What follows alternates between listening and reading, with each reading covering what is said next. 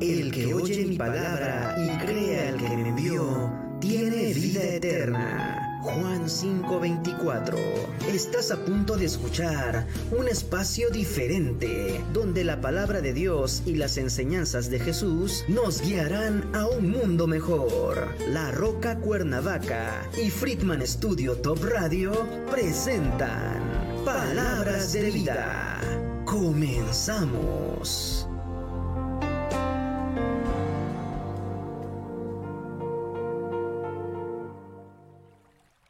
¿Qué tal? Muy buenos días.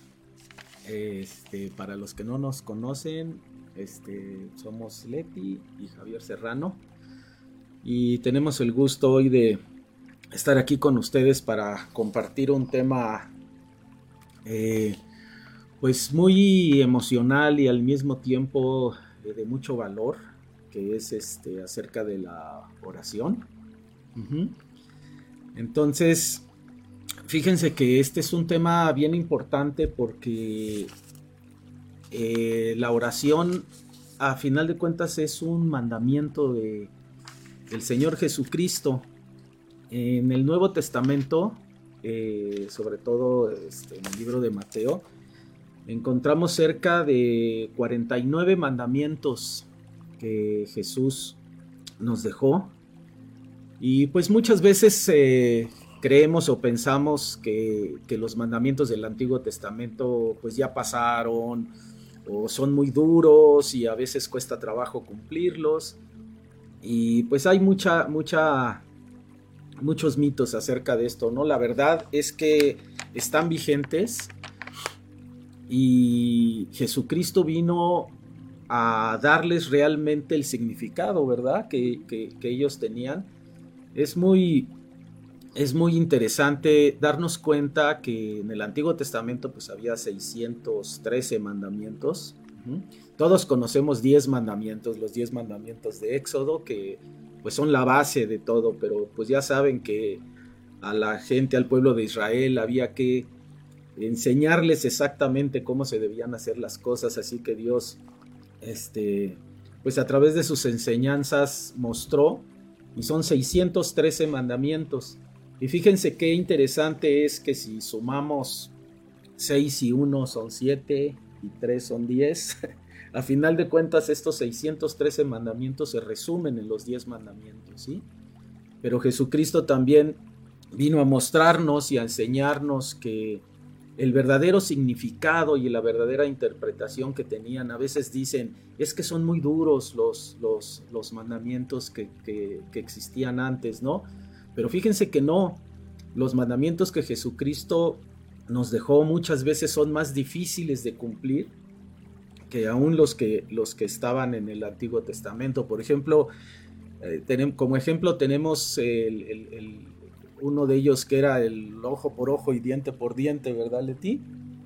Y ahora el Señor Jesucristo nos enseña que si alguien te ofende, ¿sí? Pues pongas la otra mejilla. Imagínate, el Antiguo Testamento cuando nos hablaba de ojo por ojo y diente por diente, no significaba que uno tenía que ir a desquitarse o hacerle a la otra persona este porque te habían hecho algo, ¿no? Sino ojo por ojo y diente por diente quiere decir que tú no hagas más. Si fue un diente, pues un diente. Si fue un ojo, pues era un ojo, ¿no? Y como humanos tendemos a querernos desquitar y a querer hacer más de lo que de lo que nos hicieron, ¿no? Pero el Señor Jesucristo viene a darnos la verdadera interpretación de este, de este tipo de enseñanzas y mandamientos. Y como les comento, pues Él nos, enseña que, que si te ofenden, este, pues pon la otra mejilla. Esto es más difícil que, que cumplir muchas cosas. Y así hay muchos, ¿no? Pero Jesucristo, como les decía yo en el Nuevo Testamento, nos muestra 49 mandamientos que, pues ahora sí como la palabra lo dice, son mandamientos, ¿no? Y hoy queremos compartir con ustedes uno de ellos, que es acerca de la oración. ¿Quieres comentar algo, Leti? No, pues eso que dices tú es, pues no nada más es un mandamiento, ¿no? Es un privilegio que Dios nos da a los que somos sus hijos, a los que hemos creído en Él, a los que sabemos que eh, Jesús murió por nosotros en nuestro lugar para perdonar nuestro pecado, para darnos vida, para darnos dirección, para darnos entendimiento, para darnos un lugar en su familia y en su reino, ¿no? Entonces, realmente más que un mandamiento es una bendición para nosotros, es una oportunidad de pisar el, reino de Dios cada vez que estamos en comunión con Él, ¿no? Cada vez que nos acercamos, cada vez que oramos, que le agradecemos, que le damos la gloria, eh, Él nos da la oportunidad también de poder pedir nuestras necesidades, nuestros, eh, nuestros anhelos, todo lo que necesitamos, ¿no? A pesar de que Él lo sabe desde el principio, a pesar de que Él desde el principio sabe qué es lo que queremos, qué es lo que necesitamos, qué es lo que nuestros, realmente no nada más lo que queremos, sino lo que en verdad necesita nuestra vida, Él lo sabe de antemano, pero Él quiere darnos esa oportunidad de que se lo pidamos, ¿no? De que podamos tener esa comunión y esa relación con Él. Entonces, veámoslo como las dos cosas, ¿no? Como un mandato del Señor, pero sobre todo como un, gran, gran, gran privilegio que tenemos sus hijos. Así es, así es y bueno, vamos a empezar el día de hoy. Eh, traemos aquí algunos apuntes y más que una, una charla, una plática, eh, realmente queremos este, hacer un, estudio y ese es, es, muy interesante y profundo algunas cosas que vamos a compartir con ustedes y traemos algunos puntos ¿sí? Y el primero, como vamos a hablar de, la oración, eh, el primero de estos puntos es, eh, sé una casa de oración. Esto es bien importante para nosotros, ¿sí? Ser una casa de oración. Fíjense, eh, cuando el Señor decidió que debía haber un templo, ¿sí? Este templo tenía el esplendor y la magnificencia de una maravilla del mundo, ¿sí? 30 mil hombres trabajaron para la edificación de, este templo, este, hombres fuertes y diestros, ¿sí? Todo esto está en Primera de Reyes 5.13. Alguna eh, dice, y esto era el orgullo de la nación, el lugar donde moraba la presencia de Dios, ¿sí? Entre los hombres y su estructura, ya saben cómo Dios diseñó todo esto detalladamente, tenía eh, oro, eh, sus cubiertas sí estaban hechas de oro y habían sido ordenados de una manera precisa por Dios mismo. Sí, es bien interesante aprender cómo Dios eh, estructuró y hizo las cosas. ¿sí? Todo Israel fue requerido para asistir a este templo y regularmente traer diezmos, ofrendas, primicias al Señor, ¿sí? Y vamos a ver lo que Isaías, aquí en el libro de Isaías, en el 56.7, pues detalla eh, cuál era eh, este, realmente el propósito ¿sí? de este templo. Se los voy a leer. Isaías 56.7 dice, yo los llevaré a mi santo monte y los recrearé en mi casa de oración Fíjense cómo dice, sus holocaustos y sus sacrificios serán aceptos sobre mi altar, porque mi casa será llamada casa de oración para todos los pueblos. ¿Sí? Les repito, está en Isaías 56, 7, ¿sí? Y Cristo se refirió también a este propósito cuando Él nos enseñó en Mateo 21, 13. Aquí en Mateo 21:13, los que tengan su Biblia ahí a la mano y nos puedan acompañar, ¿sí? Hay una parte que dice, y les dijo, escrito está, mi casa, casa de oración será llamada, mas vosotros la habéis hecho cueva de ladrones. ¿Sí? Se los repito, escrito está, mi casa, casa de oración será llamada, mas vosotros la habéis hecho cueva de ladrones. Todo esto tiene un porqué, sí, el Señor Jesús, créanme, sabía lo que, lo que nos estaba diciendo. Y fíjense, a pesar del sorprendente esplendor de este templo, ¿sí? fue destruido por causa de la corrupción y la inmoralidad ¿sí? que la gente de Israel en este tiempo vivía. Esto, si tienen tiempo después, lo pueden encontrar en Jeremías 7 del 13 al 14, ¿sí? Aquí nos, nos narra algunas cosas que sucedieron. Y fíjense, como cuerpo de Cristo, nosotros somos el templo corporal de Dios, ¿sí? Y Pablo nos lo muestra de una manera excelente en la segunda de Corintios 6, 16. Él nos muestra y nos dice, porque vosotros sois el templo del Dios viviente, como dijo Dios, habitaré y andaré entre ellos, y seré su Dios, y ellos serán mi pueblo. ¿Se dan cuenta lo que nos está este, enseñando aquí Pablo? Nos está diciendo que somos el templo del Dios viviente, ¿sí? Pero aún más, fíjense, cada creyente es un templo individual de Dios. Cada uno de nosotros somos un templo. Y cada persona, Pablo le escribe, ¿sí? Y, nos narra esto. En la primera de Corintios 3:16 nos lo dice, ¿no sabéis que sois templo de Dios y que el Espíritu de Dios mora en vosotros? Fíjense qué pregunta tan interesante nos hace aquí la escritura. ¿No sabéis que sois el templo de Dios y que el Espíritu de Dios mora en vosotros? Fíjense, como templos vivos de Dios, la vida de cada creyente tiene que estar caracterizada por la oración. No podemos ser parte del cuerpo de Dios y, no tener este ministerio de oración, ¿sí? E, e, ejercerlo. Por eso debe estar caracterizada por la oración y les vuelvo a repetir parte de lo que decía aquí en Isaías 56.7 que acabamos de leer, porque mi casa será llamada casa de oración para todos los pueblos, ¿sí? No dice que nada más para algunos, aquí dice que para todos los pueblos. Entonces imagínense el privilegio y también pues el mandamiento que el Señor nos está dando a través del Señor Jesucristo cuando nos dice, mi casa, casa de oración será llamada. ¿Sí? Esto es un mandamiento, hermanos, es bien importante que lo, que lo entendamos así. Fíjense, el mismo tipo de, adoración que se efectuaba ¿sí? en el templo de Israel puede desarrollarse ahora en nuestro cuerpo, ¿sí? En nuestro templo, en lo que nosotros este, somos ahora. Sí, les voy a dar unos breves ejemplos.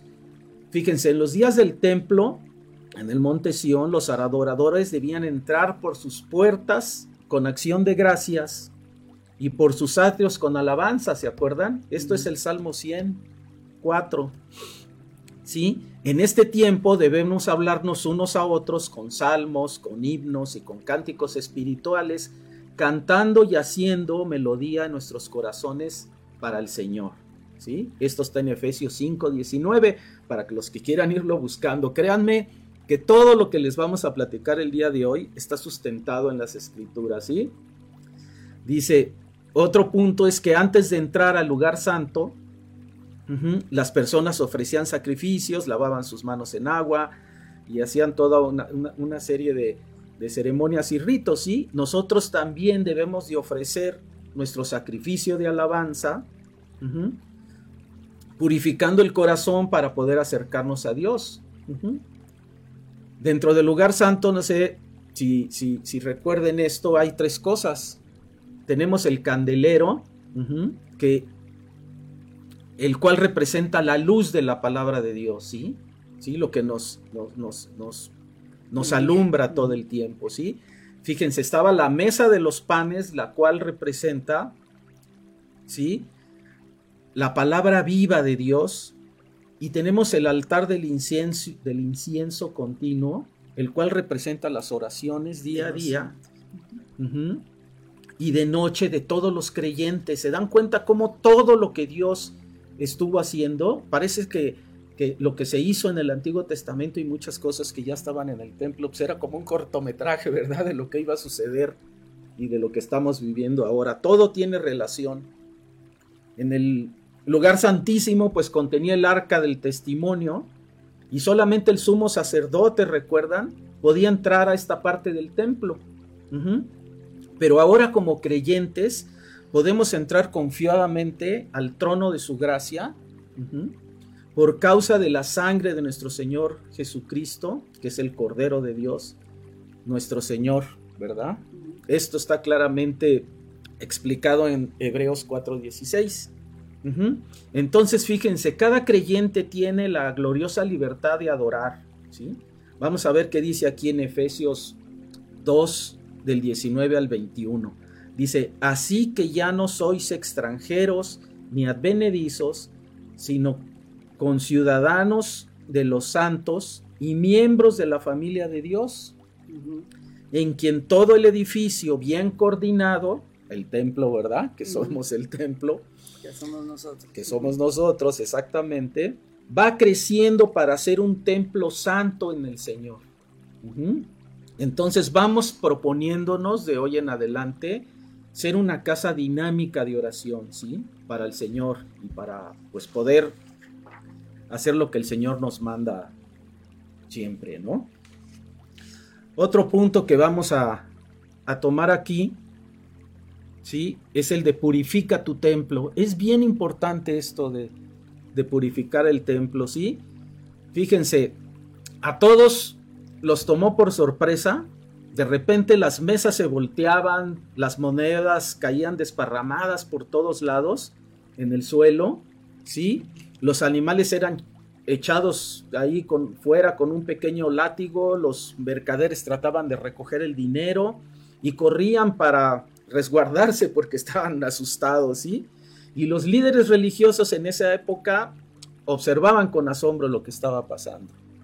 A los que quieran saber qué sucedía en esto, pues en Juan 2 del 13 al 15 también lo tenemos muy bien, muy bien explicado, ¿no?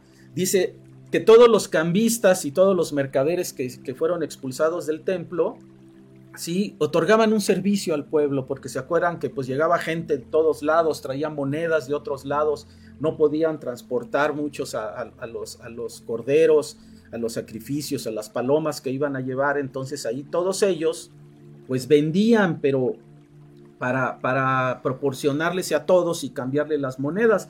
Pero lo que sucedía aquí era que la avaricia de los cambistas y los mercadores y de los líderes religiosos que había en esta época, pues fue hecha realmente una cueva de ladrones, así lo, lo, representa el Señor y por eso los echó de allí.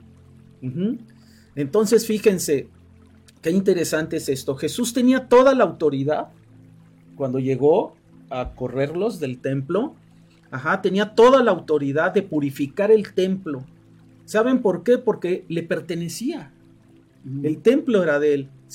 Así también Él tiene la autoridad de purificar nuestros cuerpos, porque también le pertenecen, se dan cuenta cómo todo lo que está y nos muestra en el Antiguo Testamento ahora tiene que, tiene que ver mucho con, con, nuestras vidas, con todo lo que somos. Estos mandamientos queremos enseñárselos de esta manera porque los mandamientos, independientemente de ser un mandamiento, tiene que ser una forma para utilizarlos prácticamente. Dios no, va a dejar de ser Dios porque Leti o yo o alguno de ustedes no cumpla los mandamientos. Él sigue siendo Dios. A los que les conviene cumplir esos mandamientos y obedecerlos, es a nosotros, ¿sí? Entonces, les decía que Jesucristo tenía toda la autoridad para echarlos del templo y para hacer todo esto porque le, le pertenecía y al mismo tiempo pues nosotros le pertenecemos a Él y dices, bueno, ¿cómo es que le pertenecemos? Se los voy a leer aquí en Primera de Corintios del 6 del 19 al 20. Dice, ¿o ignoráis que vuestro cuerpo es el templo del Espíritu Santo, el cual está en vosotros, el cual tenéis de Dios, y que no sois vuestros? Se los repito, y que no sois vuestros. Entonces, ¿de quién son? ¿De quién somos? Porque habéis sido comprados por precio. Glorificad pues a Dios en vuestro cuerpo y en vuestro espíritu, los cuales son de Dios. Esto se los estoy leyendo directo de la escritura. No, no lo estamos aquí este, eh, nosotros creando ni... Entonces, ¿cómo purificamos el templo de nuestros cuerpos? ¿Cómo creen que podemos eh, eh, este, purificarnos. Y esto se logra a través de la enseñanza y la obra convincente del Espíritu Santo en nuestras vidas, ¿sí? Y es a través de la palabra viva y eterna de Dios. Es a través de las escrituras, así como lo, las hemos estado leyendo hoy.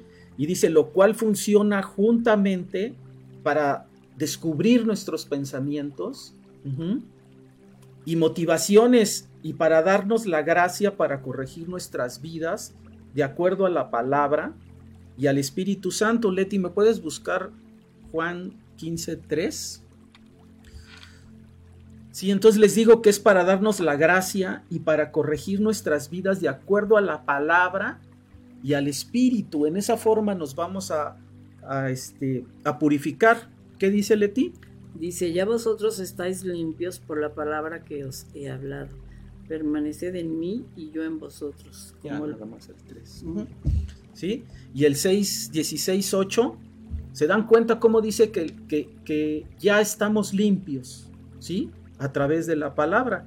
Les decía yo de la palabra y del Espíritu Santo. Y en el 16.8, ¿qué dice? Y cuando Él venga, convencerá al mundo de pecado, de justicia y de juicio.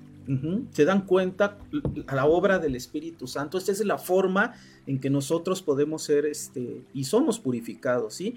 A veces nos preguntamos a, a nosotros mismos, ¿por qué es tan difícil limpiar nuestras vidas? ¿Por qué creen ustedes que sea tan difícil limpiar nuestras vidas?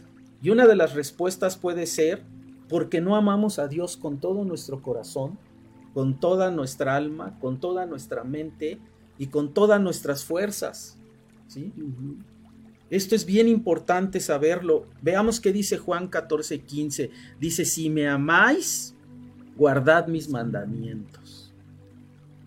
Lo repito, si me amáis, guardad mis mandamientos. Entonces, si no podemos cumplir con algunas cosas, pues debemos de analizar qué está pasando en nuestras vidas, ¿sí?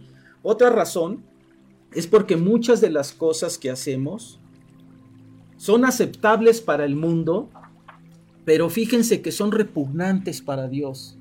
Y no nos damos cuenta hasta qué grado estamos actuando o hasta dónde estamos haciendo las cosas. Vamos a ver qué dice Santiago 4:4. Él lo clarifica de esta forma, ¿sí? Dice, oh almas adúlteras, ¿no sabéis que la amistad del mundo es enemistad contra Dios? Cualquiera pues que quiera ser amigo del mundo, se constituye enemigo de Dios, ¿sí? Se dan cuenta qué importante y qué interesante es aprender directamente de la palabra de Dios, ¿sí? Dice, aquello de lo que debemos limpiar nuestras vidas puede ser aceptado públicamente, pero es repugnante para Dios. ¿Sí?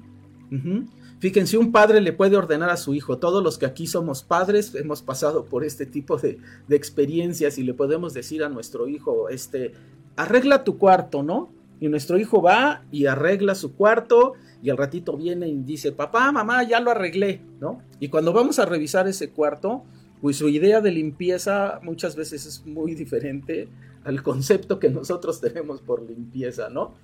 Y esto sucede también con el Señor. Lo que nosotros creemos muchas veces que así es, pues muchas veces para el Señor puede ser hasta repugnante, ¿verdad, Leti? Entonces debemos de darnos cuenta este, qué es lo que está sucediendo en nuestras vidas, ¿sí? Fíjense, nosotros podemos empezar a limpiar nuestros templos y a quitar todas estas eh, cosas en nuestra vida, tales como pertenencias indebidas, ¿sí? Cosas que no nos pertenecen, malas amistades, ¿sí? Actitudes que contristan al Espíritu Santo y que apagan el poder en nuestras vidas, ¿sí? Pues nosotros podemos estar creyendo que pues no, que no es tan malo, ¿verdad? Pero pues no importa lo que pensemos nosotros, sino lo que Dios nos enseña y lo que Dios dice a través de su palabra.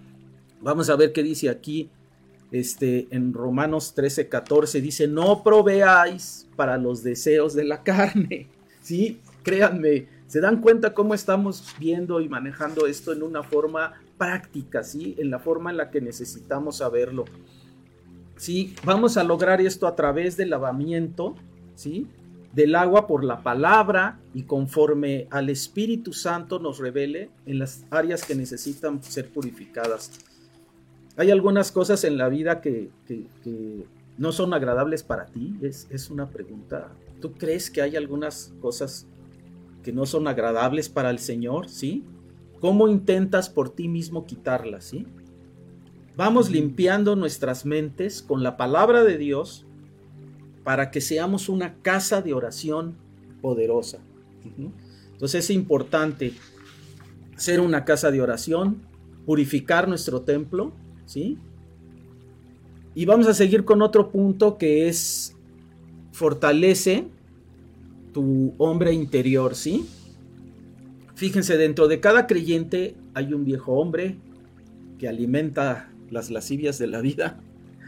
Y hay también un nuevo hombre que es fortalecido por el Espíritu de Dios, ¿sí?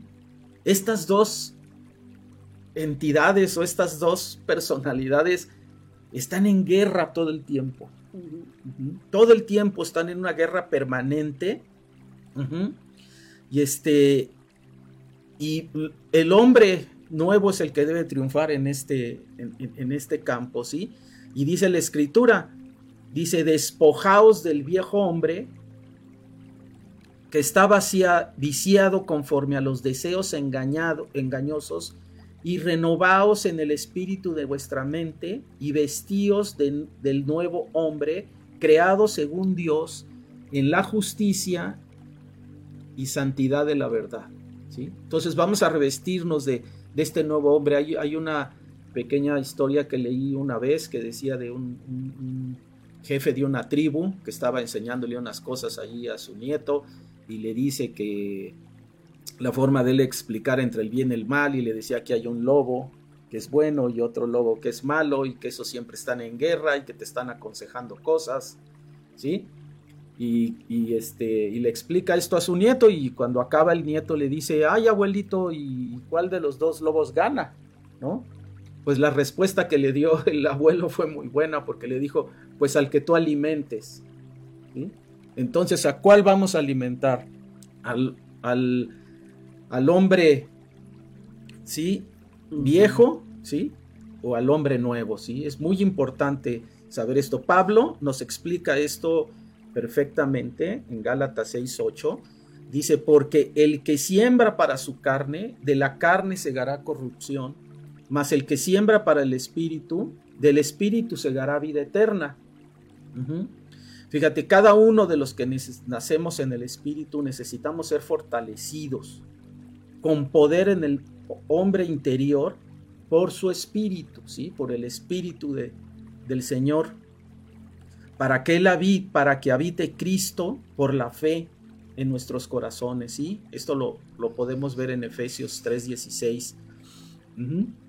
Dice, es bien importante darnos cuenta cómo muchas veces eh, para aquellos que nos rodean, podemos estar a veces sembrando para la carne o sembrando para el espíritu sin darnos este, cuenta, pero sin embargo Dios sabe perfectamente qué es lo que está sucediendo porque el Señor mira el corazón. ¿sí? El Señor mira el corazón y Él nos lo dice aquí en la en, primera de Samuel eh, 16:7 dice dice porque Jehová no mira lo que mira el hombre pues el hombre mira lo que está delante de sus ojos, pero Jehová mira el corazón. ¿sí? Eh, también David habló muchísimo de esto, los que han estado alguna vez o estudiado los salmos, pues se dan cuenta todas estas luchas que tenía David y por eso le pedía David siempre al Señor, Señor, dame un corazón nuevo, renueva mi corazón, cambia mi corazón, sí, porque sabía lo que lo que le estaba diciendo. Entonces, fíjense, conquistar al viejo hombre y fortalecer al nuevo hombre se tiene que hacer a través del poder de Dios. ¿Sí? Entonces, después de que nosotros nacemos de nuevo, continuamos experimentando a veces conflictos entre nuestra naturaleza antigua y nuestra nueva naturaleza. Sin embargo, el Espíritu Santo y la palabra de Dios hacen posible que la vieja naturaleza sea conquistada. Nunca va a ser por nuestros esfuerzos, ¿sí? Y que la nueva sea fortalecida en victoria. Conforme nosotros meditamos en la palabra de Dios y la memorizamos, nuestros corazones van a ser purificados de pecado y nuestros pensamientos van a ser moldeados de acuerdo, ¿sí? Y conforme a la mente de Cristo, que este es el objeto de, memorizar y de aprender y de meditar en su palabra, ¿sí? Vamos a, detenernos de seguir alimentando a, este viejo hombre carnal, ¿sí? Con esos pensamientos y vamos a ser renovados por, a través de nuestra mente por, por, una experiencia, experiencias que Dios traiga a nuestra vida, a través de, de, la voluntad de Dios que sea agradable y perfecta, como lo dice su palabra, ¿sí? Entonces, fíjense, si aún no han dedicado alguno su cuerpo este, a Dios como un sacrificio vivo para su gloria, para hacer un templo de oración, pues yo los animo a que, a que después de, de escuchar esta, esta plática, este estudio, este, pues oren al Señor y se lo entreguen, ¿no? ¿Verdad? Y este, Fíjense que hay otro punto que es gozarnos en la, en la oración. Gozarnos en la oración y fíjense que aquí nos muestra algo muy interesante Abraham. Cuando Abraham estaba en el desierto un día con ese calor tan tremendo que hacía ahí en su tienda, vio que venían tres hombres y salió a recibirlos y salió a invitarlos a su casa y a prepararles una comida. ¿sí? Entonces esto tiene mucho que ver lo que es eh, hacer una invitación y deleitarnos con esa invitación, porque fíjese que la, esencia de la oración, Leti, es deleitar a Dios. Sí, claro. ¿Sí? Muchas veces nos la pasamos este, repitiendo cosas o diciendo cosas, o porque yo lo aprendemos, o porque creemos que es así. Fíjense en que la verdad de esto, vamos a ver qué dicen las escrituras acerca de esto, ¿sí? Aquí en Génesis 18, del 1 al 3 dice, Después le apareció Jehová en el encinar de Mambre, estando él sentado a la puerta de su tienda en el calor del día, y alzó sus ojos y miró, y he aquí tres varones que estaban junto a él, y cuando los vio, salió corriendo de la puerta de su tienda a recibirlos, y se postró en tierra y dijo, Señor, si ahora he hallado gracia en tus ojos, te ruego que no pases de tu siervo. ¿Sí? Entonces, fíjense, el Señor junto con esos dos mensajeros que iba, aceptó la invitación de Abraham de tenerlos ahí este, como sus invitados, ¿sí? La hospitalidad de Abraham, eso que él hizo, hacía paralelo con muchas funciones que pues acabaron funcionando y, sirviendo en el templo, en el tabernáculo, sí, también. Entonces, Abraham le dio la bienvenida y, este, y los deleitó con una sabrosa comida que él había preparado. Y fíjense, muchas veces queremos hacer que Dios se ajuste a nuestros planes, y a nuestras agendas, a lo que nosotros estamos buscando, cuando en realidad lo que deberíamos nosotros es siempre estar listos para recibirle cuando Él quiere, para recibirle cuando Él nos invita, ¿sí? Y para reunirse con nosotros. Fíjense, Dios nos invita a que nos recibamos y nos deleitemos con Él. Fíjense lo que, lo que dice aquí el Señor en Apocalipsis 3:20. Dice, he aquí, yo estoy a la puerta y llamo. Si alguno oye mi voz y abre la puerta, entraré a él y cenaré con él y él conmigo. Fíjense, ¿cómo creen que podemos deleitar al Señor y deleitarnos en su presencia? Rápidamente les voy a comentar algunos puntos. Si dice, al bendecir al Señor y su nombre. ¿Sí? Y nos dice aquí el Salmo 103.1, bendeciré a Jehová en todo, perdón, es el Salmo 34.1, bendeciré a Jehová en todo tiempo, su alabanza estará de continuo en mi boca. Al cantar alabanzas al Señor estamos deleitándonos y deleitando al Señor, ¿sí? Dice, hablando entre vosotros con salmos, con himnos y cánticos espirituales, cantando y alabando al Señor en nuestros corazones, ¿sí? Esto está en Efesios 5:19. Alabar al Señor por sus obras, ¿sí? Y dice, cantadle, cantadle salmos, a, hablad de todas sus maravillas. Luego, al exaltar a Jesucristo, ¿sí? Dice, el cordero que fue inmolado es digno de tomar el poder, las riquezas, la sabiduría, la fortaleza, la honra, la gloria y la alabanza. Esto lo podemos ver en Apocalipsis 5:12. Y al estar en silencio ante el Señor, muchas veces el Señor quiere que estemos quietecitos, ¿verdad? Entonces fíjense aquí en el Salmo 40, 46, 10 nos dice, estad quietos y conoced, conoced que yo soy Dios. Y otro salmo nos dice, temblad y no pequéis, meditad en vuestro corazón, estando en vuestra cama y callad. Esto nos lo muestra el Salmo 4.4. Bueno, es muy interesante ver cómo podemos deleitar a Dios, ¿verdad? Con nuestras oraciones. Y este, un recuerdo que pues a veces eh, yo tengo también es de que a veces eh, mi hija cuando estaba chiquita, pues yo estaba ahí en mi oficina haciendo alguna cosa o estaba yo leyendo y pues ella llegaba calladita y se sentaba por ahí, sacaba sus juguetes y jugaba, no decía nada ni hacía nada y este al ratito se iba, pero fíjense uno como padre se da cuenta y aunque ella ni habló ni hizo nada, uno la veía y sabes, y estás disfrutando la presencia de tu hijo, ¿no? Entonces esa es una de las formas en que el Señor se agrada luego con nosotros.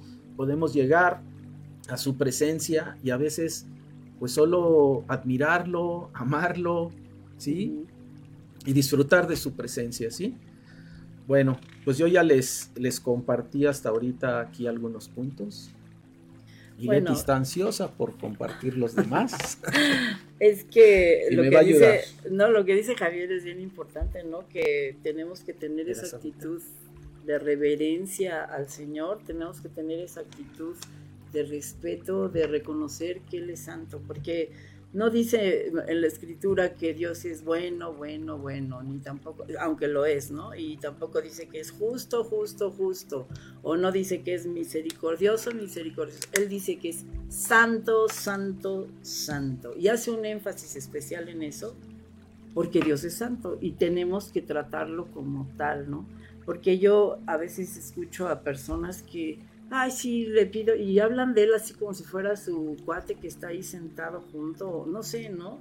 Y tenemos que tener ese entendimiento de que Dios es un Dios absolutamente santo, eh, es, no es igual a nosotros, aunque esté con nosotros, no es igual a nosotros, es un, es un Dios glorioso, soberano, excelso, maravilloso, y debemos tratarlo como tal, ¿no? Entonces, por eso lo que decía Javier, debemos acercarnos a Él con esa actitud y con esa limpieza, con ese corazón abierto para Él, para agradecerlo y para honrarlo en todo momento, ¿no? Entonces, em, esa es la manera en que tenemos que acercarnos a Él y eh, también el punto que, quiero ver en este momento es el, el, de saber que nuestras, cómo nuestras oraciones pueden ser efectivas, ¿no? Para Él. Em, a veces nos falta la fe suficiente, el saber que Dios nos escucha, que Dios está a nuestro favor. Nos hace falta el fervor, la diligencia para buscar aquello que queremos, ¿no? Para, eh, como la, la mujer esta que fue a ver al juez, ¿no? Y que, ay, el juez decía, ay, no, esta mujer no la quiero ni oír.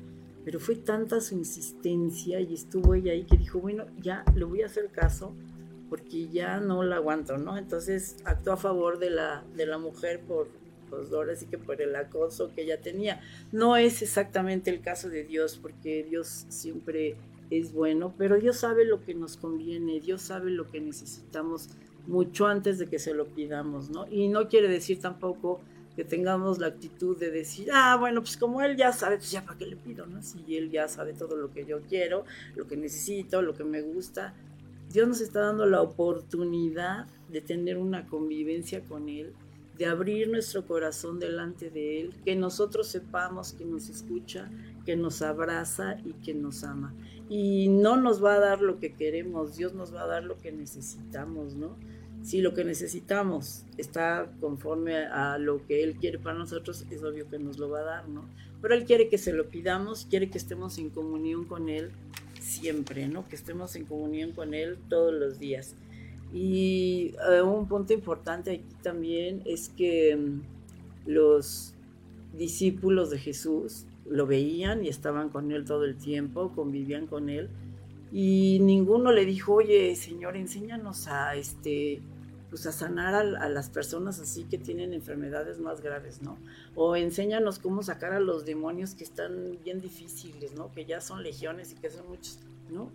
Lo que le pidieron ellos fue, Señor, enséñanos a orar.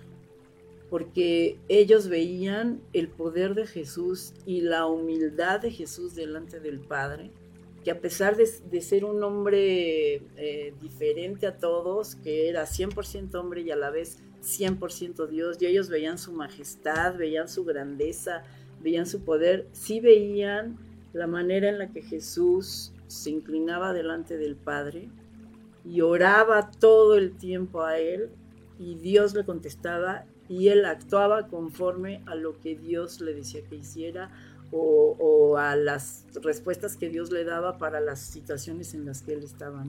Entonces ellos se dieron, a pesar de todas las, fallas que tenían y todo esto, ellos se dieron cuenta de eso y le pidieron, Señor, enséñanos ahora. ¿no? Y lo que nosotros tenemos que pedirle al Señor es, Señor, enséñanos tú a orar a través de la palabra, buscar todas estas citas que estaba leyendo Javier, estas y todas, ¿no? Porque la palabra de Dios es toda, desde Génesis hasta Apocalipsis y buscar todas estas esta, estos lugares en donde Dios nos enseña estas cosas, ¿no? Donde Dios nos enseña a cómo estar en comunión con Él, a cómo buscarlo todos los días, a buscarlo con fervor, con, con ansia, con, con gozo, a veces con tristeza, porque pues siempre tenemos situaciones difíciles, ¿no? Tenemos situaciones en las que pues eh, estamos absolutamente en sus manos, ¿no? Nosotros no podemos hacer nada y Dios utiliza eso. Muchas veces Él quiere que estemos en esa condición de, decir, no hay nada ni nadie más que tú, Señor, ¿no? Tenemos que acercarnos a Él con una humildad genuina, decir, esto es demasiado para mí, yo necesito tu ayuda, yo no puedo hacerlo. Eh, tener también una rendición incondicional de decir, Señor, tú sabes todo lo malo que he hecho, te confieso todo mi pecado y decírselo. Quiero estar limpia delante de ti para que podamos tener esa comunión, ¿no? Eh, tener una actitud de suplicar por su misericordia, ¿no? Por lo que saber que yo no soy digno, no soy digna de recibir absolutamente nada, pero Él en su misericordia y en su amor me hace su hija, su hijo, y, me permite tenerlo, me permite el ser escuchada, ¿no? Tener esa imposibilidad personal de saber que soy débil, de que soy incapaz, de que yo no puedo confiar en mis dones. Hay, hay mucha gente que, que, no necesita de Dios, ¿no? Ya cuando tienen un problema muy grave, ah, pues entonces, o tú pídele a Dios, ¿no? Tú que estás cerquita, pídele a Dios, ¿no? Pero pues para lo demás, no, ahorita, ahorita no lo necesito, ¿no? O sea, nuestra actitud debe de ser en todo y en todo momento, ¿no? Sabiendo que si estamos vivos, que si respiramos, que si nos paramos, que si hacemos lo que sea, es por el amor, la misericordia y el poder de Dios, ¿no? Y que dependemos de Él. El tener también la fe en Dios, de que Él es el único que tiene el poder y que nos ama, ¿no? Que Él puede tener, que Él tiene todos los recursos para ayudarnos. No es que Él sea suficiente, es que Él es lo único, ¿no? Él es lo único, el único que puede ayudarnos y que puede rescatarnos. Y pues a veces también con desesperación, ¿no? De Señor, necesito tu ayuda, ser fervorosos en ese sentido de, clamar a Él todo el tiempo, ¿no? Eh, hay un ejemplo aquí en, la escritura, por ejemplo, de em, Elías, y dice que Elías era un hombre sujeto a pasiones como nosotros, ¿no? Tenía la, em, pues, la misma carne y hueso que tenemos nosotros con las mismas eh, tendencias malas, ¿no? Pero sin embargo él creía en el Señor, lo amaba y oró fervientemente para que no lloviera. Y no llovió sobre la tierra durante tres años y seis meses, porque él oraba con fervor, sabiendo quién era Dios, sabiendo que él tenía todo el poder. Y otra vez oró y el cielo dio lluvia y produjo su fruto. Esto está en Santiago 5 del 17 al 18, ¿no? Entonces nos dice Santiago que la oración del justo puede mucho. Si nosotros somos justos, si hemos creído en Él, si lo amamos y sabemos que Él es el único que murió para darnos vida, para pagar el precio de nuestra maldad y que resucitó y está en la gloria, en su gloria y que aún intercede por nosotros, pues sabemos que Él, nosotros, Él nos hace justos y sabemos que nuestra oración eficaz puede mucho. No es que nosotros cambiemos a Dios, porque pues quiénes somos nosotros para cambiarlo, ¿no? Él es soberano. Pero sin embargo, Él nos escucha y ve nuestro corazón y entonces las situaciones en las que estamos pasando y por las que le pedimos, Él las cambia, ¿no? Em, dice, bueno, cuando clamamos verdaderamente a Dios, Él tiene todos los recursos, tiene todo el poder para ayudarnos en todo, ¿no? Y no es una forma mágica, ni, podemos confundirlo con Santa Claus, ni mucho menos, de, ay Señor, te pido esto y te pido otro. O sea, pidamos conforme a su palabra lo que entendemos que es bueno para nosotros y para la gente que está con nosotros, con, para nuestras familias, para las personas que amamos, ¿no? Y pidamos que Él nos transforme, que nos dé esa hambre, esas ganas, ese tiempo y ese amor por su palabra, que lo busquemos cada día en leyendo, aprendiendo y en oración, ¿no? que podamos estar en comunión con Él cada vez más. Y mm, bueno, este es un punto. Y el otro es que Él quiere también que oremos por toda la gente, ¿no? Y sobre todo eh, por nuestros, o sea, orar pues, eh, por el que está más cerquita de nosotros, por nuestro esposo, por nuestra esposa, por nuestros hijos, por todos nuestros familiares, ¿no? Por nuestros padres, por todos nuestros hermanos, por nuestros hermanos en la fe, por nuestros pastores, ¿no? Que sean, que, que sigan siendo pastores de sana doctrina, pastores fieles y verdaderos, ¿no? Hijos, hijos fieles, orar por todos ellos por los que han de creer en Él, por los que se han desviado y también por nuestras autoridades, por nuestros gobernantes, por todas las personas que, pues de este mundo, ¿no? Y hay veces que hay, sobre todo en este tiempo, hay personas que dicen, hoy yo no quiero orar por eso, y más bien ahí que, que el Señor mande su fuego, ¿no? Pero, pero pues tenemos que orar porque el Señor es bueno, el Señor es fiel, nos ha perdonado a nosotros, entonces pues Él puede hacer muchas cosas cuando se las pedimos con el corazón abierto, ¿no? Entonces tenemos que orar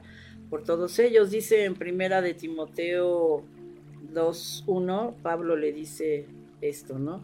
Dice, exhorta ante todo a que hagan rogativas, oraciones, peticiones y acciones de gracias por todos los hombres, por los reyes y por todos los que están en eminencia, para que vivamos quieta y reposadamente en toda piedad y honestidad, porque esto es bueno y agradable delante de Dios nuestro Salvador. O sea, eh, muchas veces eh, echamos pestes de los gobernantes y mira lo que están haciendo y no sé qué. Dios no quiere eso, Dios quiere que oremos por ellos, que roguemos por ellos, ¿no? Y al mismo tiempo, pues estamos rogando por todos nosotros, los que estamos, los que somos el pueblo, ¿no? Y mm, y debemos de, de reconocer que tenemos que hacer una que es una lucha no para nosotros orar interceder por toda la gente porque es difícil muchas veces no y, es difícil también eh, bueno para Dios no hay nada difícil pero yo creo que para la gente que ya está muy cegada que ya está muy metida en otras cosas es difícil pero muchas de esas personas les llega el agua al cuello y entonces es el momento en el que ellos necesitan buscar de Dios, ¿no? Em, bueno, eh, otro punto, ya casi, casi para terminar, es que nos preparemos para una oración poderosa, ¿no? La oración, la oración poderosa emana, sale de corazones puros y de una fe firme que viene de la enseñanza de la palabra de Dios. Era todo lo que estaba diciendo Javier, ¿no? Este, es sorprendente para nosotros cómo podemos confiar en Dios cuando lo empezamos a conocer más, ¿no? Eh, como decía Job, no es que de oídas te había oído, más ahora mis ojos te ven. Cuando empezamos nosotros a buscar en su palabra, a, entender, mira lo que Dios hizo, mira lo que Dios dice, y además lo comparas con todo lo que está sucediendo en este tiempo y todo y toda la palabra de Dios fue escrita hace muchísimos años y sin embargo es actual, sin embargo la palabra de Dios es viva todos los días, es nueva y es verdadera. Nosotros lo podemos ver con todas las noticias, con todas las cosas que suceden. Ahí está escrito ya, desde hace muchos años la, escribió Dios en su palabra, ¿no? Entonces tenemos que em, reconocer esto, tenemos que buscarlo de corazón, tenemos que amarlo, tenemos que amar su palabra nosotros somos muy imperfectos, pero pedirle a Dios, Señor, ¿sabes qué? Yo te quiero buscar así como tú dices. A lo mejor no siento eso ahorita, no tengo esa fe suficiente, pero quiero hacerlo. Quiero em, tener ese amor por ti, por tu verdad, por lo que tú dices. Quiero seguirte, quiero buscarte.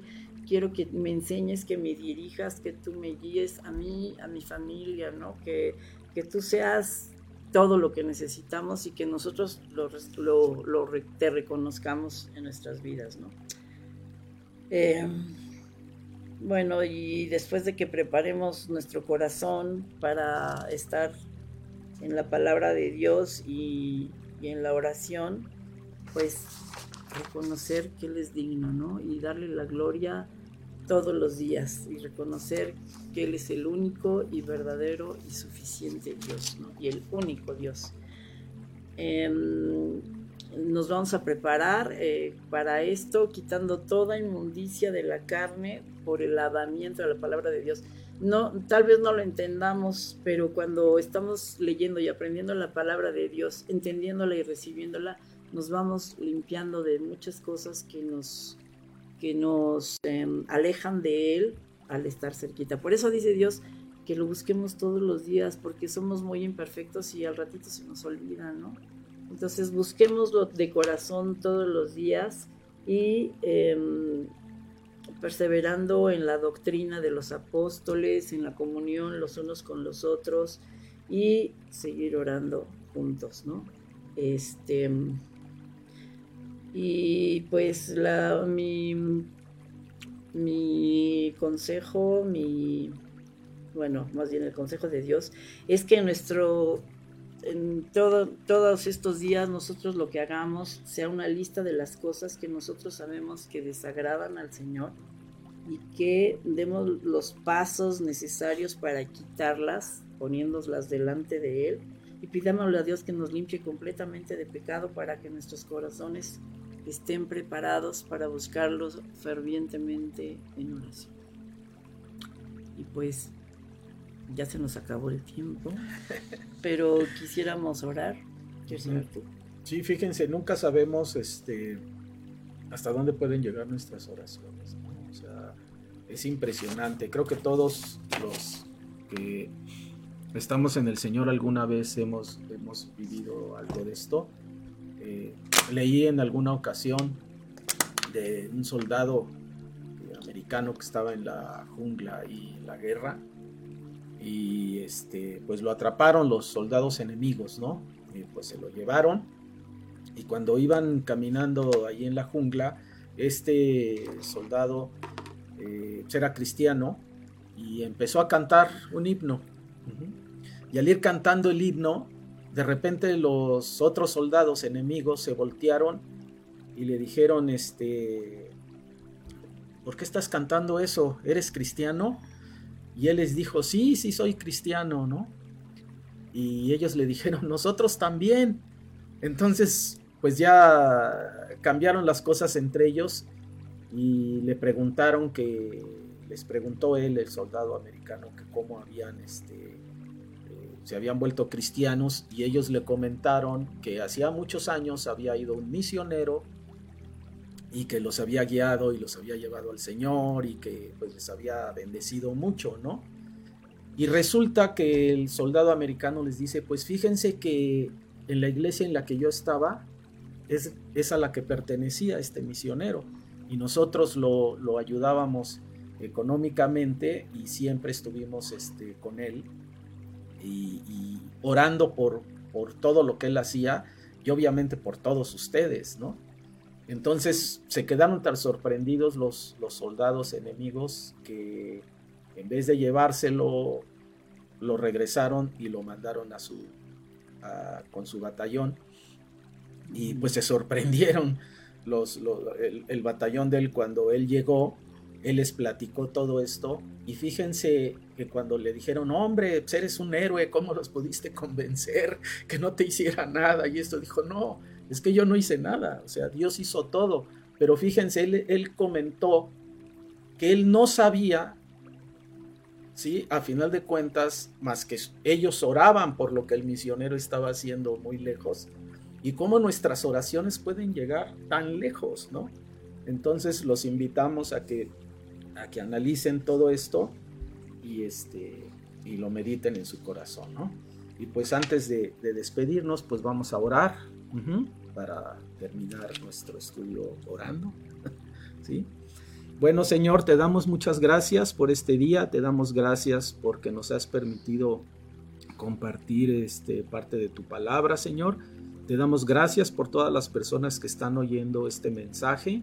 Te pedimos, Señor, para que tú eh, los llenes, Padre Santo, con tu presencia siempre, Padre bendito, Señor y que les muestres a cada uno de ellos el camino que cada uno debe tomar en, la oración, Padre Santo. Cada uno de nosotros hemos sido designados, Señor, como templos, como, como la casa del Dios viviente, Señor, como templos de oración. Y te queremos pedir porque tú traigas a nuestra vida, Señor, los motivos y las razones por las que debamos orar, Padre bendito. Nosotros te pedimos en este día por todo todas las personas que nos están oyendo, Señor, por todos los miembros de la iglesia, por algunas personas pues que aún no sean miembros de esta gran de este gran cuerpo de Jesucristo, de este templo del Señor. Y te pedimos también, Padre Santo, Señor, por nuestros líderes, por nuestros pastores, Señor. Te pedimos por todos los hombres que, que están en liderazgo y que están en, en alguna forma, Señor, de, de autoridad. Te pedimos por nuestras autoridades, Señor. Te pedimos por nuestros gobernantes, Señor, de todo el mundo, Padre, no solamente de nuestro país, sino de todo el mundo, Señor, que, que tú obres a través de ellos, porque toda autoridad, Señor, es puesta por ti. Tú sabes solo por qué determinadas personas están en, en ciertos lugares. Te pedimos porque tú los dirijas, Padre, porque, porque tantas cosas que están pasando en estos tiempos, Señor, tantas leyes y tantas cosas que se están autorizando en contra de tu palabra, Padre bendito. Te pedimos que tú obres, que tu Santo Espíritu obre, Señor, para que tu verdad sea enseñada y tu palabra fluya, Señor, a través de, los corazones de, de nuestros gobernantes, nuestras autoridades y y te pedimos por, por todo, Señor, por los padres, Señor, todos los que somos padres, todos los que son hijos, Señor. Te pedimos porque tú los bendigas y porque derrames, Señor Padre, grandemente tu, tu espíritu. Te queremos eh, dar gracias, Señor, también por, por este tiempo que tú nos das en, en, esta estación de radio, Señor, por los que dirigen esta estación, por todas las personas que trabajan aquí, Padre Santo por permitirnos y ayudarnos, Señor, a, transmitir eh, tu bendita palabra, Señor, y, y todo tu amor, Padre Santo. Te damos gracias, Señor, en el nombre de Cristo Jesús. Amén. Amén. Muchas gracias. Gracias. Ay, ya. llevamos hasta ti la palabra de Dios que reconforta y da paz y amor a cada uno de nosotros. Te esperamos en la próxima emisión. Gracias por sintonizar Palabras de Vida por Friedman Studio Top Radio, la radio que se escucha y se ve.